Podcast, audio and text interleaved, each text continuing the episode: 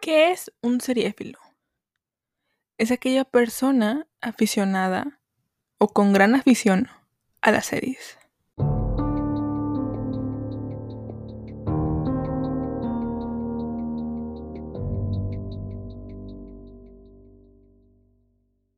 Hola, hola, ¿cómo están? Bienvenidos a un episodio más de Seriéfilo, amigos. ¿Cómo están? ¿Cómo se encuentran?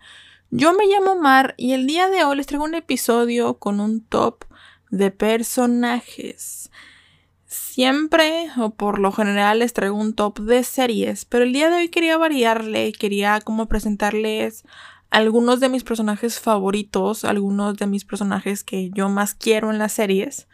Y en este top les traigo dúos dinámicos, es decir, dos personas o una pareja ya sea hombre-mujer, eh, o mujer-mujer, hombre-hombre, o no binarios, que me hacen más llevadera la serie. Y, puede ser que no sea mi serie favorita, ni mucho menos, pero la dinámica entre estos dos personajes me hicieron llevadera la serie, aunque no llegase a ser mi favorita. Y en este top, amigos, eh, son cinco, cinco dúos dinámicos y uno que no cuento tanto como dúo dinámico, pero igual lo puse, es un bonus, así que será un top 6, más o menos. Igual top 5 para la gente que tenga eh, trastorno obsesivo compulsivo, pero bueno, eso ya, ya cada quien.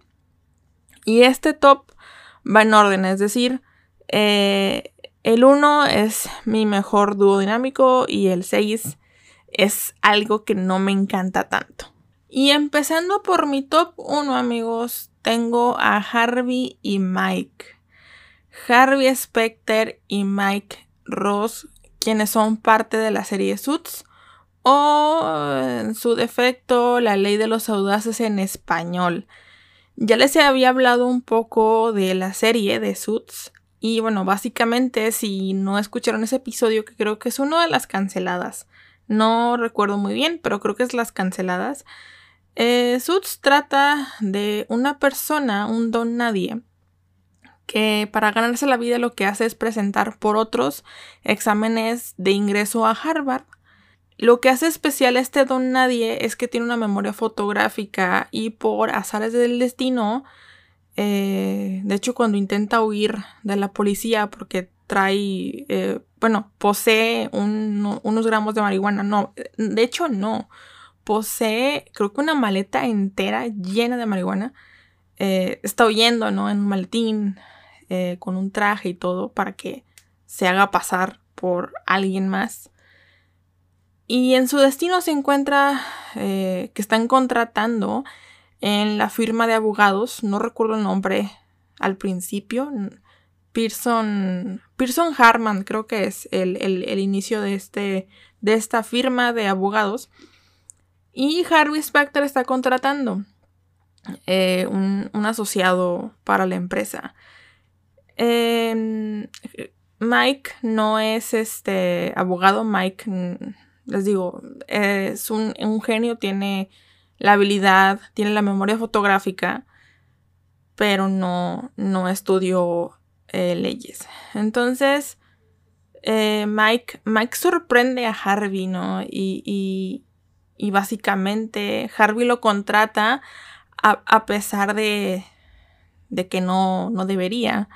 Principalmente porque la una, la firma solamente contrata eh, abogados de Harvard. Y segundo, pues es bastante ilegal contratar abogados sin ser abogados, ¿saben? Pueden llegar a tener uno que otro problema por ahí con la ley. y algo que me gusta mucho de estos personajes, de, Harvey y de Mike, es que es una relación de hermanos, amigos. Eh, Harvey es muchísimo más mayor que, que Mike, mm, fácil, pero, pero es una relación, no es de padre e hijo, es como de hermanos. Eh, se llevan tan bien, hacen chistes de películas, eh, siempre están como que en una mancuerna muy, muy padre y no, y no conviven el uno sin el otro. Te intentas imaginar como el antes de Harvey sin Mike y es es diferente, es, es raro. Y te intentas imaginar la vida de Mike sin Harvey, es igual, es como muy raro, es de verdad yo yo lo no sé, es como raro. Si, si Harvey y Mike, amigos, están en el top 1 de esta lista, es porque se lo merecen. Eh, hacen de una temática un tanto aburrida como es la abogacía, las leyes. Digo, para algunos no. Para, para otra gente será muy entretenido, pero pues para otras personas no está tan divertido. Eh, hace una, de una serie dramática algo entretenida. La verdad es que el verlos, resolver casos, eh, hacer eh, cosas que, que, raspan lo ilegal, uh, el, el, mantenerse como el, con los pies sobre la tierra uno con el otro, es decir, si algo pasa con Mike, Harvey lo detiene, si Harvey hace algo malo, Mike lo detiene. Son una pareja que de verdad yo quiero, amo, adoro. Eh, y los extraño mucho, amigos. O sea, hace creo que dos años terminó Suits y sigo llorando eh, por el final de Suits. De verdad. Harvey y Mike, aunque no vi la serie eh, como al aire por completo, llegué muy tarde a la serie.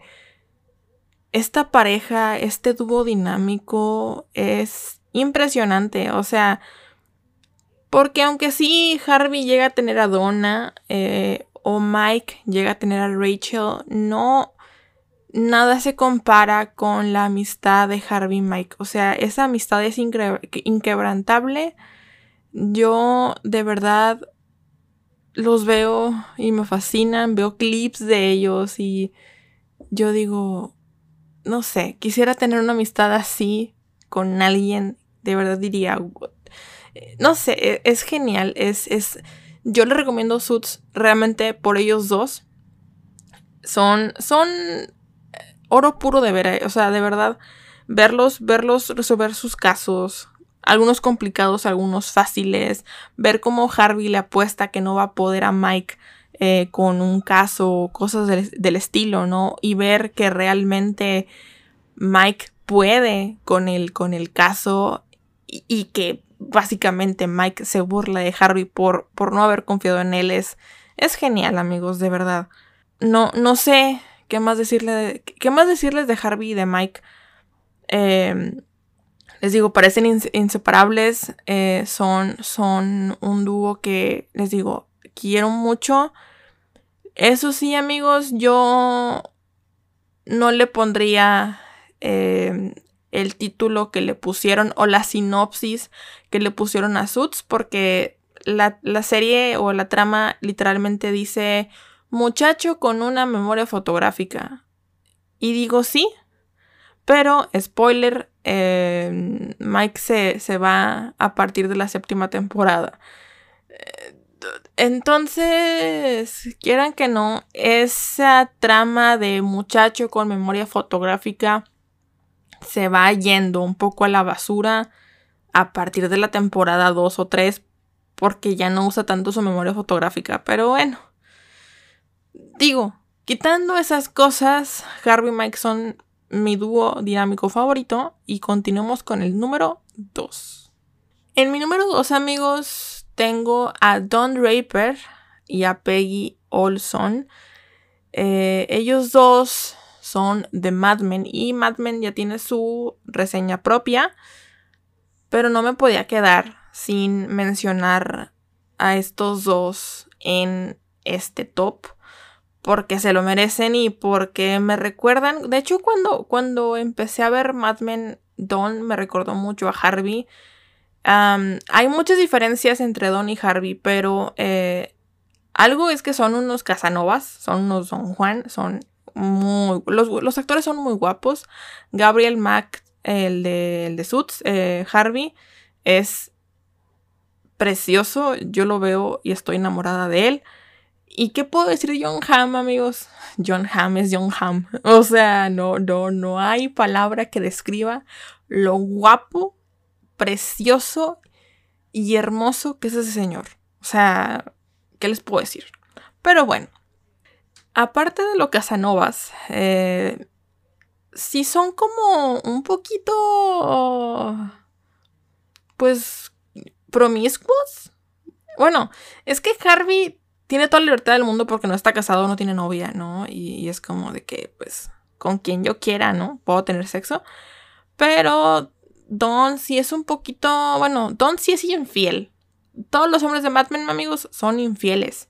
No hay de otra. Ya, lo había dicho en, el, en, el, episodio de Mad Men, pero lo, lo repito. Todos los hombres en Mad Men, si acaso uno que otro no, pero la mayoría son infieles. No hay de otra. pero regresando. ¿Cómo se conocen Don y Peggy? Bueno, Don es un ejecutivo en una empresa o en una firma, pero en este caso no de abogados, sino de publicistas. Ahí aquí tampoco me acuerdo del nombre exacto de la firma porque pues va cambiando por, por dueños, pero creo que es Sterling Cooper. Algo así esta, esta, serie está basada en los 60 ya les había dicho en el episodio de Mad Men. Y les digo, bueno, Don eh, es literalmente es un Harvey Specter, o sea, es, es un ejecutivo, eh, es un creativo impresionante, ha hecho campañas eh, en la serie para muchísimas empresas y una de ellas es Lucky Strike, que es una compañía de cigarrillos. Y Peggy, bueno, Peggy Aquí en este caso Peggy es la don nadie porque Peggy llega siendo la secretaria. Llega pidiendo el puesto de secretaria y pues le dan el puesto de secretaria de Don Draper, del mismísimo Donald Draper, amigos. Y bueno, las mujeres en esta serie no, no, no aspiraban a mucho, les digo, están, están inspirados en los 60, entonces las mujeres estaban muy sexualizadas, digo, todavía, estamos en 2021 y todavía, pero en ese tiempo, pues las mujeres no salían de la cocina y las que salían de la cocina estaban como que un poco locas, ¿no? Y, Peggy eh, llega siendo esta secretaria, ¿no? Para Don Draper y como que no entiende las cosas, no entiende qué onda. Y de hecho, Peggy empieza como que a darse cuenta de esto. Eh, hay ciertas situaciones que pasa Peggy que, que a mí me duelen, no quiero spoilearles, pero que yo digo, Peggy, no, no caigas con este, no, no, no, o sea, pero bueno, ah, por un motivo que creo es una campaña para unos labiales, Peggy tiene una magnífica idea, un, un pitch, un copy que se le llama, muy creativo y que los, la gente del focus group se da cuenta. Y dice, estamos, estamos dejando escapar una minita de oro que podemos no pagarle porque es mujer. pero gracias al señor Peggy tiene a John Holloway a su lado. John Holloway es una, una, mujer, es la secretaria, bueno, no, es la jefa de las secretarias. y John Holloway es el amor de mi vida, amigos. Si ven Mad Men, yo la amo. O sea, es, es una de mis mujeres favoritas. De hecho, tengo ganas de hacer un top de mujeres pelirrojas en, en, en las series y creo que estaría increíble. Pero John Holloway, al ser una mujer más madura, es decir, que tiene más edad y que ha trabajado más en esta empresa, pues tiene más idea de las cosas que pasan, ¿no? Y le dice, a ver, Peggy, ponte al tiro, o sea, aquí tienes que sobrevivir, aquí tienes que ser más fuerte, porque si no, el débil pues se lo comen, ¿no? Y creo que la ascienden a ser como, sí, creativa.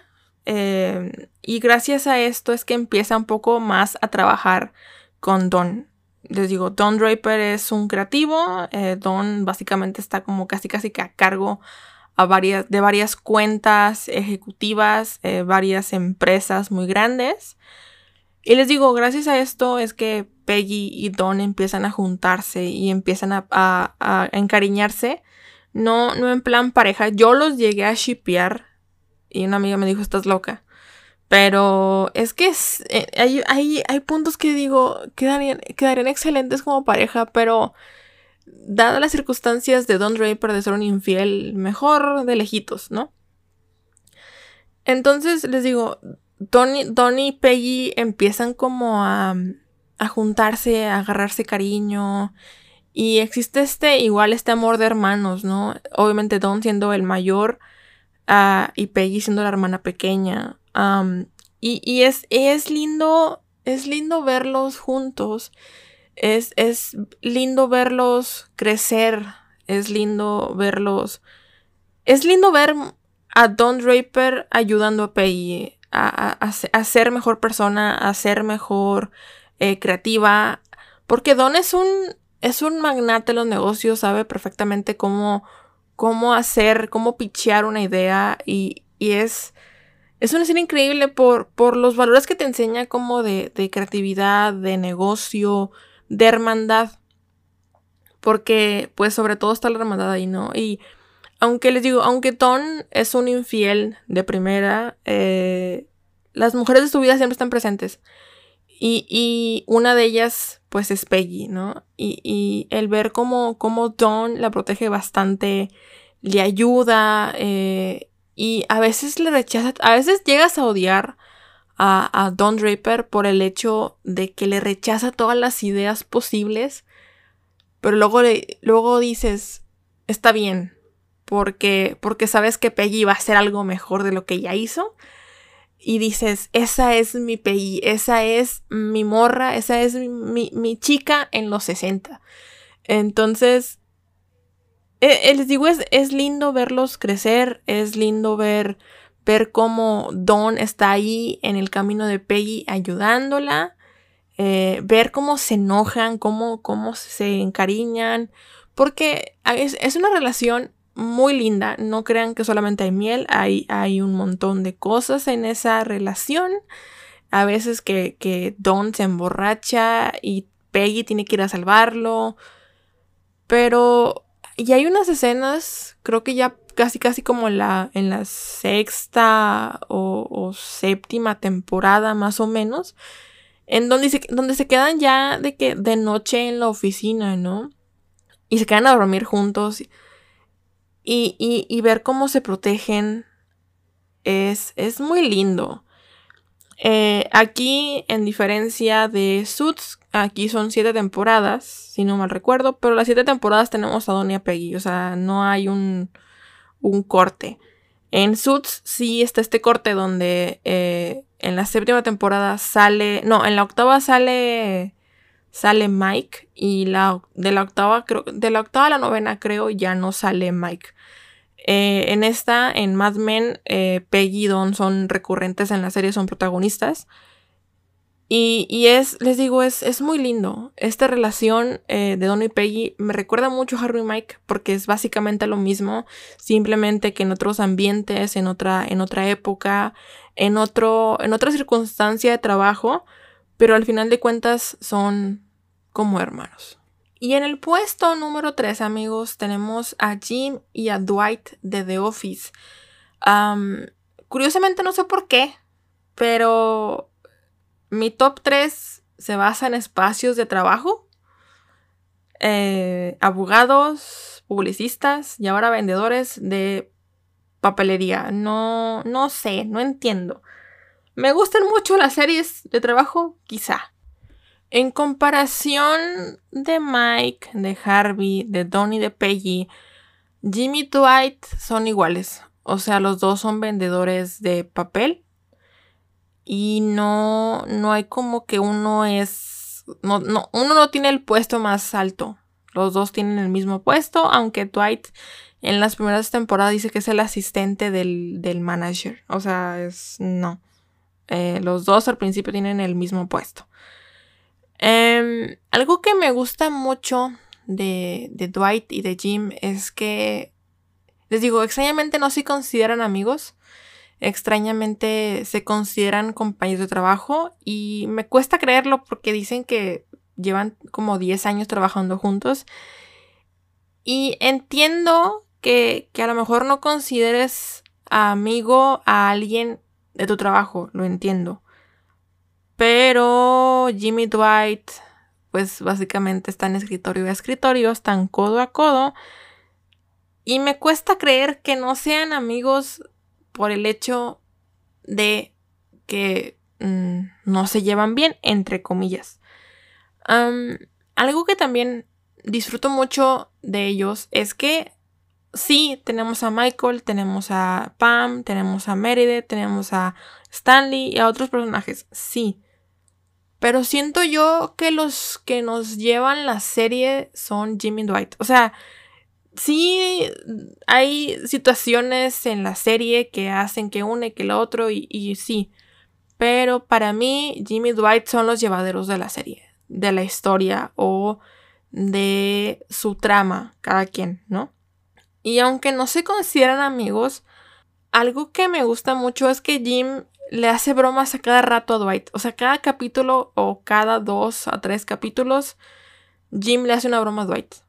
Pesada, a veces no tan pesada, pero poco a poco Dwight se da cuenta de esto y Dwight empieza también a hacerle bromas pesadas a Jim. Y esta dualidad, ¿no? Está, está muy interesante. También eh, Jim es un poco más abierto, se ve un poco más amigable, es un poco más como que lo ves y te agrada. Dwight al principio no te agrada tanto. Dwight es como que más cerrado, es más complicado. Dwight es como que odia a las personas. Dwight es como que muy nacionalista y dices, este no es mi tipo de persona. Pero con experiencia de The Office, la verdad les puedo decir que espérense tantito, a Dwight lo van a querer. O sea, si la están viendo y van a la segunda temporada, tranquilícense, a Dwight lo van a querer. y obviamente estos dos compañeros de trabajo, la verdad es que ayudan a, la trama, ayudan a Michael, ayudan a Pam, ayudan a que todos los personajes a su alrededor tengan una, un desarrollo constante, un desarrollo que, que permita que Dunder Mifflin o la serie de The Office eh, siga con un, con un crecimiento constante, ¿no? Que digo, ya lo dije en la reseña de The Office, llega un punto en el que siento yo que arruinan la serie, pero a veces pasa en cualquier serie, ¿no? Y no sé, les digo, son personalidades, son personalidades diferentes, pero eh, eso hace que, que me den más ganas de ver The Office. Eso hace que yo diga, a ver, ¿qué, qué broma va a sacar ahora Jim a Dwight? Ahora, ¿qué broma Dwight le va a hacer a Jim, no? Y, y de hecho, los cold openings o estos pequeños intros de un minuto muchas veces son de Jim a Dwight, estas bromas pesadas. Y siempre estoy esperando a ver qué broma sacan, ¿no? Y a lo mejor no son mis favoritos en, esta, en este top, pero si están aquí es por algo y creo que son los mejores personajes de The Office, sin duda alguna. Y The Office igual, pues son nueve temporadas, nueve, sí son nueve temporadas. en ningún momento dejamos de ver a Jim y a Dwight, o sea, les digo, no es como, por ejemplo, Suits, que Mike se va, no, no, aquí siempre tenemos a Jim y a Dwight. En el top número 4, amigos, tenemos a Lucifer, Morningstar y a Chloe Decker. Lucifer y Chloe son una pareja, un dúo dinámico bastante extraño, raro y también interesante. Sí, amigos, Lucifer, el diablo, se harta de pues de castigar almas en el infierno y así lo cuentan, se va de vacaciones a la ciudad de Los Ángeles Caídos, es decir, Los Ángeles, California. Y en su intento por entretenerse, hacer algo con su vida, empieza a resolver casos que le corresponden a la policía. Ah, empieza a ser la detective. Ah, hasta que se topa con la policía de Los Ángeles, es decir, la LAPD, y obviamente con la implacable detective Decker. Y pues poco a poco eh, Chloe Decker empieza a aceptar a Lucifer como su compañero de trabajo, como su compañero de equipo, aunque pues Lucifer le dijo a la jefa de policía que lo hiciera inspector de la policía de Los Ángeles con sus encantos. Quien haya visto Lucifer, amigos, entenderá que son los encantos. Guiño, guiño. Y bueno, ¿qué les puedo decir? La verdad es que Chloe Decker no, no baja de maniático, de loco a Lucifer durante las tres temporadas. Sí, tres temporadas de verdad no lo baja de loco. Porque Lucifer tiene una forma muy extraña de decir que su papá está en el cielo, que su papá lo está viendo desde un punto muy alto, eh, de decir que odia a su papá, de decir que su papá le dio un trabajo muy malo, que básicamente es castigar eh, almas en el infierno, de decir que es el diablo, ¿no? Y obviamente eh, Chloe en su inocencia o en su no creencia, en su agnosticismo o ateísmo, ella dice así como que... ¿En qué momento eres tú el diablo? O sea, perdóname. Obviamente, si me pongo los zapatos de Chloe, sí digo como que pues eh, no le creo a la primera persona que me diga que es el diablo. Digo, compruébamelo y, vemos. pero sí, digo, en esas tres temporadas, en las primeras tres temporadas que están producidas por Fox, sí, sí llega un poco a hartar esa onda de que Lucifer le empiece a decir, Chloe, soy el diablo, soy Lucifer, soy el que está allá abajo, hazme caso, ¿no? Es interesante esta pareja, este dúo dinámico, principalmente porque son dos almas completamente diferentes. ¿A qué me refiero? Lucifer es un... es un hombre por llamarlo de alguna manera, un hombre muy sexual, un hombre que bebe a las 12 del mediodía, un hombre muy irreverente, un hombre que no le importa, muy incoherente, muy irreverente. Y Chloe es todo lo, contrario. No, no, diré que es mojigata ni nada, pero sí es más recatada. y sí, la verdad es que Chloe llega a pensar antes de actuar, cosa que Lucifer no hace, ¿no?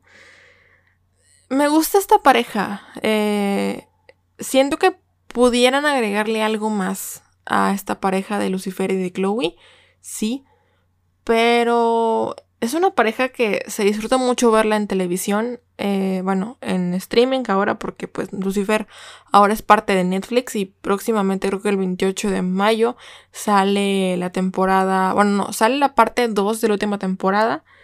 Entonces vamos a ir a estar pendientes de que a ver cómo termina la serie Lucifer.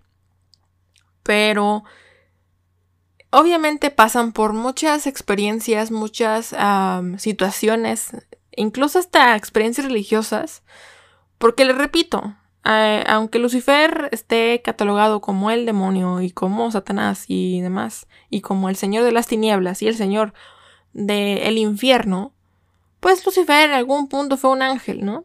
Y, pues forma parte de la cultura religiosa, de la cultura católica, cristiana, etcétera, etcétera, etcétera. y, o sea, es, interesante el cómo hay muchas referencias eh, cristianas en la serie y, el cómo, ah, les digo, cómo Chloe tras tres temporadas nunca se da cuenta que Lucifer es el demonio, que, es Satanás, básicamente.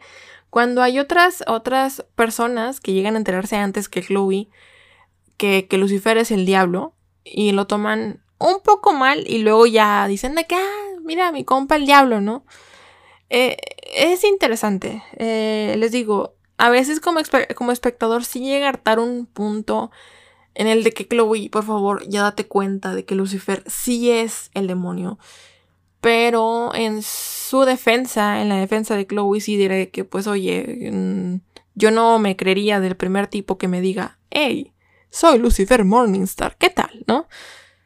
Porque primero soy agnóstica antes que creyente. Entonces, sí sería muy loco que llegase alguien a mi vida y me dijese, oye, pues soy Dios, soy Jesucristo, soy Lucifer. ¿Qué tal? ¿Cómo estás, Mariana? Sería muy extraño y no me lo creería, ¿saben? Entonces, de alguna manera llego, llego a entender a Chloe. Pero, obviamente, Lucifer eh, este, es este es un dúo dinámico que llega a pareja, o sea, llega a ser pareja sentimental Spoiler, discúlpenme. porque Lucifer está enamorado. Enamoradísimo de Chloe. Y pues Chloe sí siente atracción por Lucifer. Pero pues le digo, no lo baja de maniático, de lunático, de loco. Entonces, como que hasta que llega a aceptar a Lucifer como tal, pues pasa bastante tiempo. Algo tienen Lucifer y, Chloe que, me fascinan. Claro que hay otros personajes, por ejemplo Lucifer y Masakin, que pudieran llegar a ser el dúo dinámico en vez de Chloe, pero en realidad en la serie pasa más tiempo con Chloe. Creo que en los cómics pasa más tiempo con Masakin o con Mace, pero pues en la serie pasa más tiempo con detective, ¿no? Y pues no me puedo no resistir a los encantos de Lucifer, de Tom Ellis, amigos, y por algo está en este top. En mi top 5, amigos, tenemos a Jules y a Rue de Euphoria. Euphoria es una serie que se estrenó por HBO en 2019 y aunque todos los personajes adolescentes son personajes principales, Jules y Rue son las que te llevan por la historia, por los ocho, creo que son ocho episodios de la serie de la primera temporada. Creo que están grabando una segunda, aún no sé realmente, pero creo que sí están grabando una segunda temporada. No son un dúo tan dinámico como los anteriores, pero el simple hecho de su amistad a mí me pone feliz. Y les digo, aprecio mucho su amistad, o sea, al verlas juntas, el disfrutar su amistad, aun y que cada una tenga sus problemas mentales y, que cada una tenga sus problemas eh, por separado, eh, el verla disfrutarse como en una amistad es, algo que de verdad yo disfruto bastante. Y, digo que tienen problemas porque eh, Jules, bueno, al menos la actriz también se declaró trans ya hace mucho tiempo y pues es una mujer trans, amigos. Entonces, en la serie también llevan eso al personaje y en el personaje sí la tratan mal.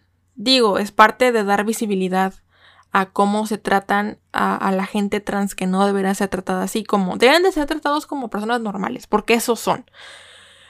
Entonces, obviamente en la serie también retratan eso, ¿no? Como que el sentirse mal, ¿no? El, el, el decirte que no merezco estar aquí, eh, me tratan mal, estoy, estoy infeliz con, con lo que estoy haciendo y todo esto, ¿no? Y Ru, amigos, nos la presentan literalmente en el primer episodio y nos presentan eh, el inicio de clases después de las vacaciones de verano. Y el verano de Ru no fue muy agradable, muy agradable que digamos. ¿Por qué? Porque, pues básicamente en el verano sufrió una sobredosis y casi muere Ru. Entonces les digo, cada una tiene sus problemas y pues el simple hecho de verlas disfrutarse, el verlas, el verlas como sin nada, eh, el que a veces se droguen juntas, digo, no, no romantizo eso, pero hasta verlas drogadas, felices con ellas mismas y, y, verlas entre sí siendo amigas, es, es, algo muy lindo, ¿no? De hecho, si no me recuerdo, mm, Ru es la primera amiga de Jules, porque Jules es literalmente nueva en el, en el pueblo, en la ciudad. Y básicamente Ru acepta de inmediato a Jules, ¿no? De que pues eres mi única amiga, ¿no? Y obviamente poco a poco vemos como que esta amistad entre las mujeres de la serie, ¿no? Y pues eso va creciendo. Les digo, no son tan dinámicas como los otros, como los otros dúos dinámicos que ya presenté. Pero es que su simpleza de la amistad que tienen, de la hermandad que tienen, el de simplemente pasar un día en su cuarto, en, el, en la habitación de, creo que era de Jules, para mí lo es todo. Y, y por algo están en este top. Sé que no es el top más alto, pero la verdad es que les digo, Jules y Rue hicieron más llevadera euforia. Y finalmente, amigos, el bonus: Ryan y Seth. Ryan y Seth forman parte de la serie The O.C., la cual es una serie ya bastante viejita, creo que salió en 2003, 2004, y bueno, yo no, yo no tuve esa etapa de, de ver series de drama adolescente, la verdad es que en mi adolescencia y en mi infancia me la pasé viendo novelas de Televisa, no me juzguen, pero pues en ese momento no, no tenía cable como muchas amigas, muchos amigos, porque nunca nos llamó la atención, pero pues ahora me arrepiento de no haber tenido cable porque me perdí de muchas series muy, muy interesantes. Y no tuve esa etapa de ver eh, dramas adolescentes. No tuve la oportunidad de ver de Orange County. No tuve la oportunidad. Bueno, aunque Orange, Orange County, amigos, no, no, no hubiera tenido la oportunidad de verla simplemente por la edad, ¿no? Porque en ese entonces tenía como 5 años. Entonces no, me iban a dejar ver mm, el contado naranja en ese entonces, ¿no? Pero pues el día de los vampiros, eh, Gossip Girl, eh, Gilmore Girls, no sé, otras series que quiero ver ahora y que ahora estoy disfrutando de esa etapa adolescente a mis 21 años. Pero pues digo, nunca es tarde si no han visto ningún drama adolescente. Pueden empezar con The DOC. ¿Y de qué trata esta serie, amigos? ¿De qué trata The OC? Uh, The OC, amigos, trata de la vida de la gente de este condado en Estados Unidos, pero sobre todo de Ryan Atwood, quien es un chico problemático y quien para no terminar en un reformatorio para menores es adoptado por la familia Cohen. Y la familia Cohen pues es una familia bastante adinerada, es una familia bastante bien acomodada en Newport. Y bueno, la familia Cohen tiene un hijo llamado Seth y bueno, Seth es un adolescente quien se describe a sí mismo como un chico o como alguien que no tiene amigos, literalmente. Y cuando, cuando llega Ryan a su vida, pues es un cambio radical porque de ser hijo único, entre comillas, pues llega, llega un hermano, ¿no? Llega un amigo en quien confiar. La verdad, tras, tras cuatro temporadas de, de Orange County o de, de OC, estos dos amigos pasan mil cosas, pasan por dramas de la preparatoria, pasan por dramas de la universidad, pasan por dificultades de amor, de amoríos, pasan por dificultades de novias. Y lo que me gusta de ellos es que aunque tengan novias, rompan y terminen y se peleen y lo que sea, siempre están uno para el otro. Eh, no los cuento tanto como dúo dinámico porque realmente de Deus sí son cuatro amigos y básicamente los protagonistas son estos dos cuatro amigos, ah, Ryan, Marisa, Summer y Seth. De estos cuatro, eh, la que yo más odié en toda la serie es Marisa. Este, la, de verdad, yo la odié con todo mi corazón, con todo mi ser. No sé por qué existió en esta serie. Pero en toda serie debe haber un personaje odioso y castroso. Y en este caso Marisa Cooper es uno de ellos, ¿no? y de hecho, Ryan. Yo, yo al, al actor, a Ben McKenzie, lo conocí en Gotham. Y pues en Gotham ya está viejo. Entonces, verlo, ver a Ryan o ver a, Ben McKenzie de joven, dije, wow. Sí, sí me sorprendió bastante verlo, verlo de joven en esta serie. Y verlo en un ámbito totalmente diferente. A, Adam Brody, Adam Brody, creo que se llama, o Adam Brody, sí. Discúlpame eh, la pronunciación, pero Adam. No lo había visto en ninguna serie más que de DOC. O al menos eso creo. Pero, pero fue interesante eh, el verlos en este, en este conjunto. Les digo, yo sé, o no los considero tanto un dúo porque pues el grupo es de cuatro. Pero aunque, aunque estos, este grupo se pelee o, o aunque las mujeres del grupo se dividan o lo que sea, o, ellos tengan dramas de, de, de, mujeres y todo esto, o de novias, ellos siguen estando juntos a pesar de todo. Entonces es algo muy bonito, algo que me gusta mucho de, de OC y que al final de cuentas, hasta el final de la serie, se siguen considerando hermanos, amigos toda la vida y hermanos del alma, ¿no? Eh, es una amistad que de verdad es, es algo muy lindo y es algo que a veces deseas con alguien. Y amigos, básicamente este fue mi top 6, 12, 12 personajes de series que repito, aunque no son mis series favoritas, eh, estos personajes hicieron de, de, las series correspondientes algo, algo especial, algo bonito, algo que me llevó por la, por la trama de la, de la serie. Y que pues por algo están aquí, ¿no? Por algo, por algo los decidí poner. Obviamente sé que me faltaron muchísimos personajes. Pero no quiero hacer un podcast enorme de dos horas platicando de personajes. Seguramente hago una segunda parte. Eh, platicando de otros, de otros dos dinámicos eh, o de personajes como tal, de personajes favoritos, tal vez pelirrojos, tal vez, mm, no sé, hombres o algo, no sé, estaría muy interesante también ver personajes favoritos por sí solos, ¿no? Pero les digo, si, si están en este top, en este top 6, fueron por algo. Obviamente escogí, creo yo, la creme de la creme. Y les digo, sé que me faltaron muchísimos, pero espero hacer una segunda parte luego. Como ya viendo otras series y agregando otros personajes a esta lista.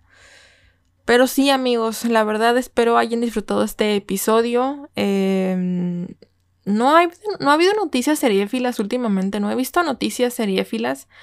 Les digo, no, no he visto nada en específico. Eh, estoy esperando el final de Pose, el final de Brooklyn Nine-Nine. Y estoy así que, que no quiero que terminen las series, pero me, es difícil eh, el, saber que una serie va a terminar, si me entienden. Y no sé. Eh, tampoco sé cuándo voy a hacer el, la reseña de el diario Los Vampiros. Sé que por ahí varias la están esperando porque saben que la estoy viendo. Me está fascinando. No tengo otra, otra, otra palabra más que fascinación por el diario Los Vampiros. Me está encantando la serie. Les digo, no tuve esa etapa adolescente para ver, para ver series de drama adolescente y ahorita que la estoy teniendo lo estoy disfrutando al máximo. Pero pronto, pronto esperen la, reseña de esta loquísima serie que es El Día de los Vampiros. Ya voy casi en la sexta temporada. Bueno, para cuando vean, bueno, para cuando ustedes escuchen esto, ya, ya habré a lo mejor saltado a la sexta. O al, o al final de la sexta, no sé. Eh, yo, mi, cabeza funciona como una máquina bastante rápida en cuestión de series. No sé, amigos. Pero eh, espero que les haya gustado este episodio. Y ya saben que yo estoy en mis redes sociales como arroba martames-r en Instagram y arroba martames-r en Twitter. Si por si me gustan ir ahí ir a seguir y ver lo que estoy viendo, escuchar lo que, bueno, escuchar, no, leer lo que estoy viendo. Y pues eso es todo amigos por el día de hoy. ¿Qué les parece si yo los leo, los escucho, me escuchan y me leen? Hasta la próxima.